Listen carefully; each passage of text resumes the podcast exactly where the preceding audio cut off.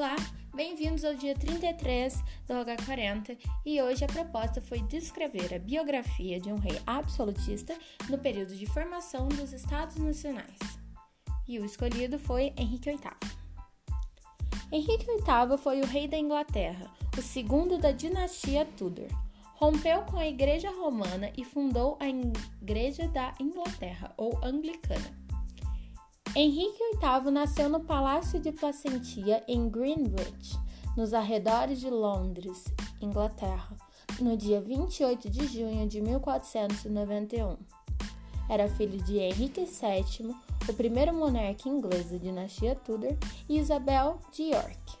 Em 1501, seu irmão, Arthur, casou-se com Catarina de Aragão, a filha mais nova de Fernando II de Aragão e Isabel I de Castela, os reis católicos.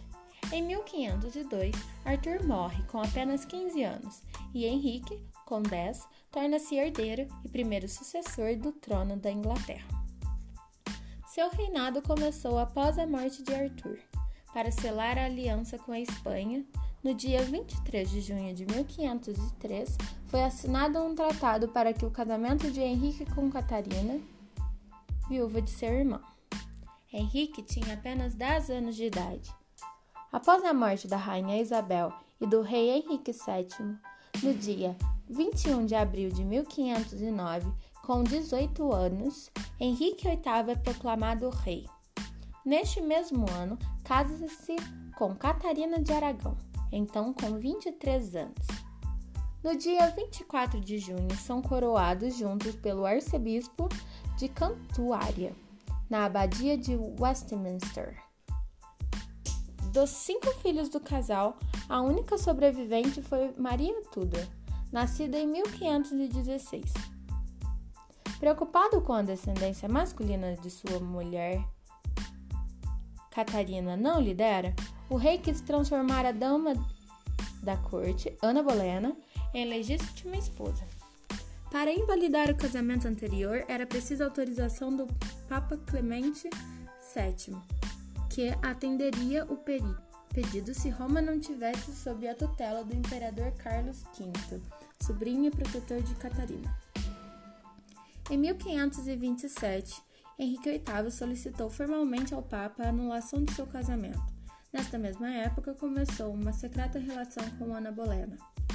Com uma negativa papal, o rei estava impossibilitado de realizar um novo matrimônio e de ter um legítimo herdeiro homem para o trono, segundo o direito canônico. Então, teve início uma crise política entre Inglaterra e Roma, que culminaria com a separação oficial da Igreja Católica e a formação da Igreja da Inglaterra ou Anglicana, independente, influenciada pela reforma luterana que o próprio rei havia combatido anos antes. Com a ajuda de Thomas Cromwell, arcebispo da Cantuária, o mais alto cargo eclesiástico da Inglaterra, o divórcio foi realizado. O parlamento inglês declarou que o direito divino do rei substituía a autoridade da igreja. Em 1531, proclamou a independência da igreja anglicana. Excomungado pelo Papa, Henrique VIII se proclamou chefe supremo da igreja igreja na Inglaterra. Junto com seu novo ministro-chefe, Thomas, dissolveu os mosteiros, aumentando o total de terras da coroa. Estava consolidado definitivamente o absolutismo da monarquia ao separar-se da Igreja Católica. O divórcio de Henrique e Catarina marcou o início da reforma inglesa. Em 1533, ele se casa com Ana Bolena, com quem teve apenas uma filha, Elizabeth, que mais tarde se tornaria Elizabeth I. Sem um herdeiro varão, o casamento durou apenas três anos. Sob acusação de adultério, em 1536, Ana Bolena foi executada. Meses depois da morte de Ana, Henrique casou-se com Jane Seymour. A nova rainha conseguiu que Henrique VIII aceitasse na corte suas duas filhas, nascidas de casamentos anteriores. Após haver dado ao rei tão esperado filho homem, a rainha morre depois do parto, deixando o herdeiro Eduardo VI, que falece com apenas 17 anos. O rei Henrique então parte para seu quarto casamento. Em 1540, a filha do duque de Flandres, Ana de Cleves, é a nova rainha consorte. Ana era pouco atraente e, por não satisfazer a um rei tão requintado como era Henrique, o casamento foi declarado nulo. O rei casa-se pela quinta vez.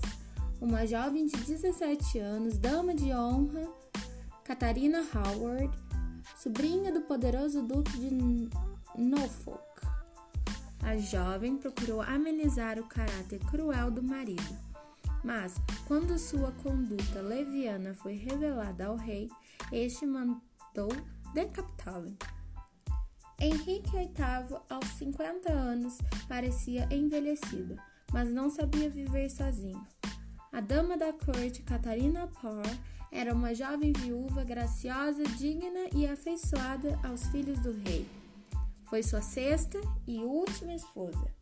Em 1541, Henrique VIII foi declarado rei da Irlanda. Catarina Parr viveu ainda cinco anos após a morte do rei. Eduardo IV, filho de Henrique VIII, com Jane Seymour, era menor quando seu pai morreu. Enquanto a reforma se radicaliza com mais confiscos, falece o menino rei, que ocupou o trono de 47 a 53, e assume a coroa Maria I, filha de Henrique e Catarina.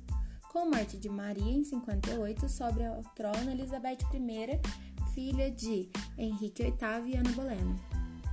Henrique VIII faleceu no Palácio de Whitehall, Londres, Inglaterra no dia 28 de janeiro de 1547. Seu corpo foi sepultado na Capela de São Jorge, no Castelo de Windsor. No ano de 2015, Henrique VIII foi considerado o pior monarca da história inglesa pela Associação dos Escritores Históricos do Reino Unido. Ele é lembrado como um tirano que dividiu religiosamente o país, levando a confrontos e mortes por séculos, baseado em uma razão fútil: sua escandalosa vida de alcova. Algumas curiosidades agora sobre este monarca. Henrique escreveu em 1521 um texto de mais de 30 mil palavras sobre o título Defesa dos Sete Sacramentos, a fim de apoiar a Igreja Católica de Roma. O documento foi muito bem recebido, chegou até o Papa do período vigente, que o nomeou defensor da fé. Após romper relações com a igreja, o monarca manteve o título. Ainda quando jovem, o rei estava paranoico em contrair doenças e acabar falecendo. Duas em particular tiravam seu sono: a doença do suor e a praga. Henrique tentou evitar uma possível contaminação a qualquer custo. Deixou Londres por quase um ano devido a surtos epidêmicos e evitava contato com aqueles que poderiam estar infectados. Apesar de ter morrido há mais de 472 anos, a personalidade de Henrique ainda intriga historiadores. O motivo para sua tirania e paranoia não são totalmente claros. No entanto, algumas teorias se destacam. O monarca não tinha sífilis, como pensavam. Se ele tivesse passado por um tratamento para a doença, seria impossível esconder os efeitos colaterais. Outra especulação envolve as condições mentais de Henrique, que sofreu um grave acidente em 1536 e que poderia ter ficado com sequelas. Isso explicaria seus comportamentos questionáveis. Bem, essa hipótese não é bem aceita por especialistas.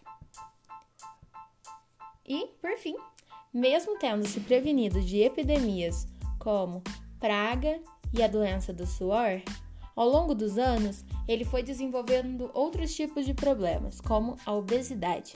Quando alcançou a meia-idade, suas medidas dobraram de tamanho e, ao morrer, em 47, estava pesando 200 quilos, além de já não conseguir se locomover ou ficar em pé naturalmente.